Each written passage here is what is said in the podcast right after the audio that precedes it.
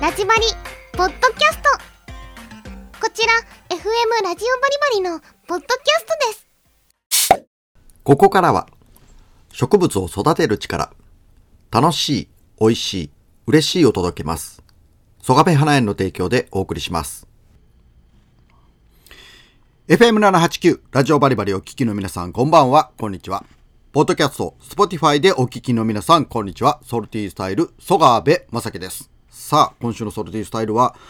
えー瀬戸川渓谷へ紅葉を見に、えー行ってきたということですね。行ってきた。うん。ほんとね、あの、1年前にですね、えっ、と、瀬戸川渓谷行って、やっぱあのちょうど1年前だったんですけれどもね、先週の日曜日。えーまあ本当にね、綺麗だったっていうのと、もうちょっと紅葉残ってたら、もっと最高やのにねっていう話だって、で、まあ嫁さんとこう、ちょっとブラブラ、また今週もですね、えっ、と、ブラブラと、えーその瀬戸川渓谷、高知県の、高知市の北側にある、えーまあ、土佐町というところにあるんですけどね、と、えっ、と、そこの、えっ、と、土佐町の中にあちょっと山の、本当山の山の中にある瀬戸川渓谷、そ、そこを目指してね、ちょっとブラブラとドライブ行った話をしていこうと思います。まあ、あ今治からですね、えーっと、まあ、高速を使ってですね、ビューンと、えーっと、今治の湯の浦の、えーインターチェンジからこう、高速に乗ってですね、えっと、高知県の大豊まで行きますね。で、大豊から降りて、えーまあ、ずっと、あの、サメ浦ダムの方へ向かって走っていくわけですよね。まあ、今回ね、えっ、と、楽しみにしていたのは、えーやっぱりね、この、道の駅サメ浦にあるですね、あの、赤牛のバーベキュー、串焼きですよ。あれがすっごい楽しみでね、毎回。えー去年も食べて美味しかったねと言いながら、もう一回またあの肉食べたいねということで、うん、まあ本当にね、えー行ったわけなんですよね。で、まあ、あのーこの土佐町いうところはですね、やっぱり山ん中も山ん中で、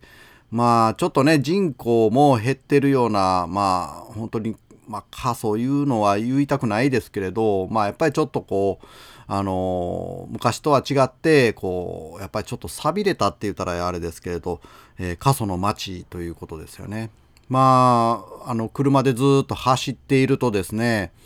えーちょうど日曜日の、まあ、あの、昼中ぐらいだったんですけれどもね、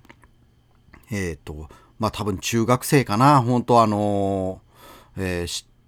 5、6人ぐらいがですね、ワイワイ喋りながらね、あの、楽しそうにね、えっ、と、道端歩いてたりとかするんですよね。で、あの、こう、ちょっとね、なんかあるんでしょうね。あの、おしゃれしてね、あの、えーね、あの、肩で風を切るというかね、こう、ちょっとこう、生きってるって言ったら変ですけれど、まあ、あんな、あの、中学生がね、こう、すごい、あーなんかね、昔の自分を見るようでね、なんか、な、なんか涙、涙が出そうになっちゃいましたけれどもね、なんか、えーおしゃれして、なんか、どっか行く様子が見えたんですよね。なんか、まあ、本当いいな、というふうに思って。まあ、そんなね、あの田舎の町の中学生も、えーその後、まあね、ここから街出てくんやなっていう話をちらっとするとですね、ちょっと寂しくなっちゃったりとかしたわけなんですけれど、まあそんなね、中学生らがこう、えーワイワイとどっかに行ってるところを横目に見ながらですね、楽しみにしていたその赤牛のバーベキューをね、食べに行こうとしたらですよ、なんかお休みだったんですよね。あらと思って、この道の駅サメ浦というところにあるね、串焼き赤牛のバーベキューが、なんかお休みしてて、あれ？って言いながら、まあ嫁さんと仕方がないということで、えっ、と、これね、えー山里の1っていうね、もうちょっと離れた、えっと15分、20分ぐらい走ったところにですね、えっと本当の山の中のあの産直市というか良心市みたいなのに人がおるみたいなそんなところを行って、えーと、うどんとそれからね、えーと、これまた田舎寿司を楽しみにね行ったわけなんですけれど田舎寿司がね高知の田舎寿司がまたそれが売り切れやってねどうしようかなって言いながらうどんをすすって美味しいうどんなんですよそこも。食べてたらですねその山里の位置のえっ、ー、とレジ売ってるおんちゃんがそういや今日はサメ裏で肉フェスやりゆうでって。ん肉フェスということで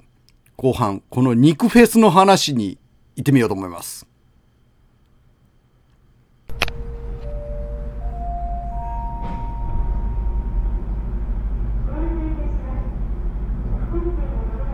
曽我部正樹のソルティースタイル。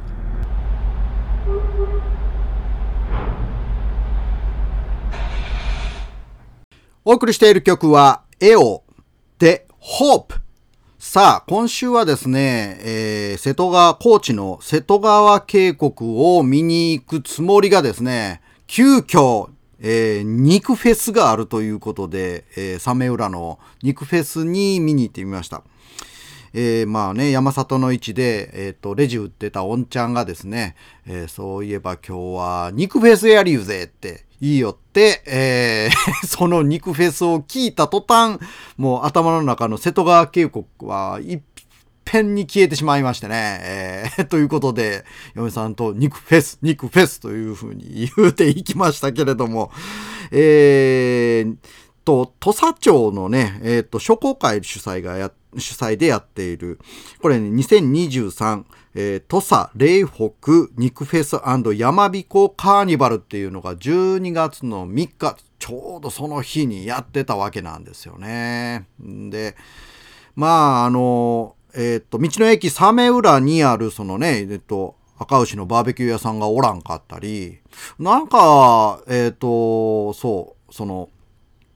えっ、と、霊北の、えー、ちゅか、その、土佐町の、えっ、と、道の縁をずっと車で行きよったら、中学生たちがおしゃれして、えー、なんか、意気揚々と、こうね、どっか行きよなっていうのを見たのは、会場行ってみるとですね、その中学生たちとかが目の前におったりとかね。で、えっ、と、そう、サメ浦のその道の駅のバーベキュー屋さんが、その肉フェスにおったということでね なんなん、そうか、ということでね まあ、あまあ、本当にね、えー、そう、あの、湧き立ってたんですよね。その、土佐町の、あ町は。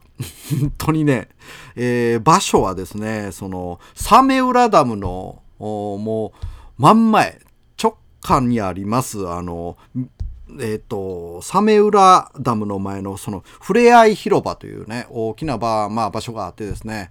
えー、まあ本当にあの車もいっぱい並んでて、ほんでブース、えー、そういうところがいっぱい、あのね、えー、出店があってですね、からあのステージがあって、ライブがあって、こうね、すっごい賑やかだったんですよね。で、サメ浦の、えっ、と、こう、ちょっとこう、ダムから流れてくる川で、えっ、と、カヌーやってたりとかするんですよね。ああ、これも面白そうやなとかいうふうに思いながら、もうあっちこっち、もう、あの、やりたいことがいっぱいあって目移りしたわけなんですけれども、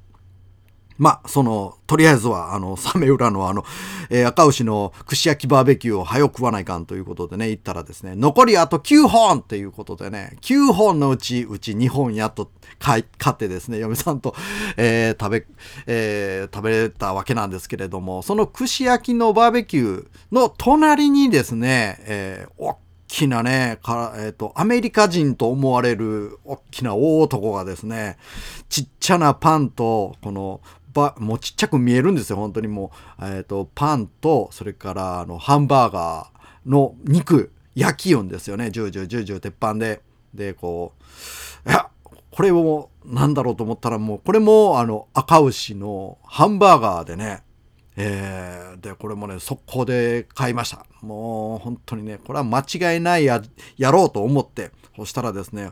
本当にえー、パンもしっかり焼いてカリカリになってる中の赤牛のこのね、えー、とハンバーガーというかハンバーグ、えー、この肉のところが、まあ、カリカリあのパンもカリカリ。もうほんで味付けは塩のみみたいなやつですよ。これがめちゃくちゃうまいんですよね。あ本当にね美味しかったですね。まあ本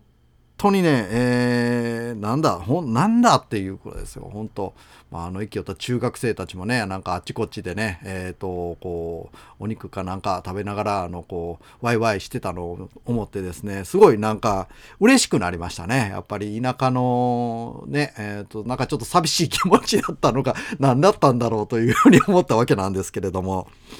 まあ、えっ、と、このね、えっーまあ、土佐霊北肉フェス山彦カーニバル。こう2023普通だったらですね夏やってるのが本当の本当にたまたま今年はね冬やるということでね。まあなんてうちうちら運がえがやろというふうなことをね嫁さんというふうに話したわけなんですけれど。まあ昼間はですね、肉フェス。で、夜になるとですね、えっと、花火も上がったりとかしてですね、まあ本当にね、こう、一大イベントというか、いや、賑やかだったんだろうなと。まあちょっと花火まではよう見に行かかん、見に行かんかったわけなんですけれども、